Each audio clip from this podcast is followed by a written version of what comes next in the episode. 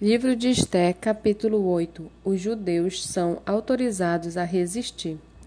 Naquele mesmo dia, o rei Assuero deu à rainha Esté a casa de Amã, inimigo dos judeus, e Mordecai foi trazido à presença do rei, porque Esté revelou que ele era seu parente.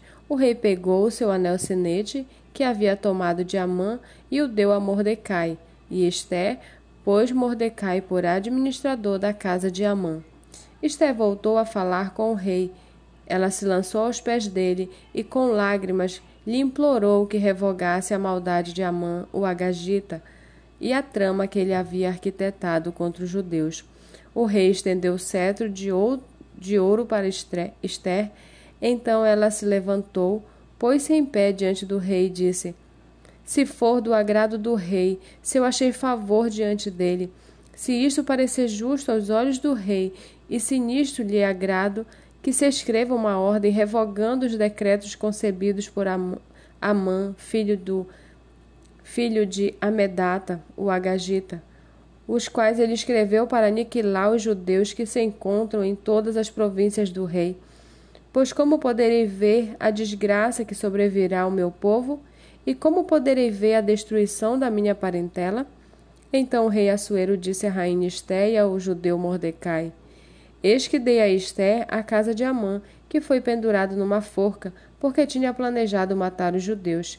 E agora, em nome do rei, escrevam aos judeus o que bem lhes parecer e selem o documento com o anel sinete do rei, porque os decretos feitos em nome do rei e que foram selados com o seu anel sinete não podem ser revogados. Então foram chamados imediatamente os secretários do rei, aos vinte e três dias do mês de Sivan, que é o terceiro mês, e segundo tudo que Mordecai ordenou, foi redigido um decreto para os judeus, para os sátrapas, para os governadores e para os oficiais das províncias que se estendem da Índia até a Etiópia, 127 províncias, a cada uma no seu próprio modo de escrever e a cada povo na sua própria língua, e também aos judeus segundo o seu próprio modo de escrever na sua própria língua. Escreveu-se em nome do rei Assuero e se selou com o anel senete do rei. As cartas foram enviadas por meio de mensageiros montados em ginetes criados nas estrebarias do rei.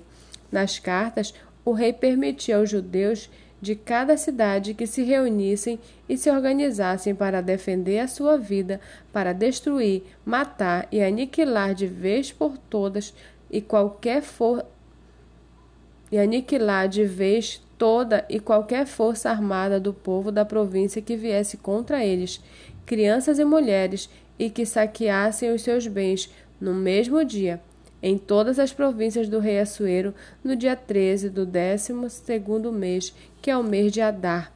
Uma cópia da carta que determinava a proclamação da lei em todas as províncias foi enviada a todos os povos para que os judeus se preparassem para aquele dia, para se vingarem dos seus inimigos.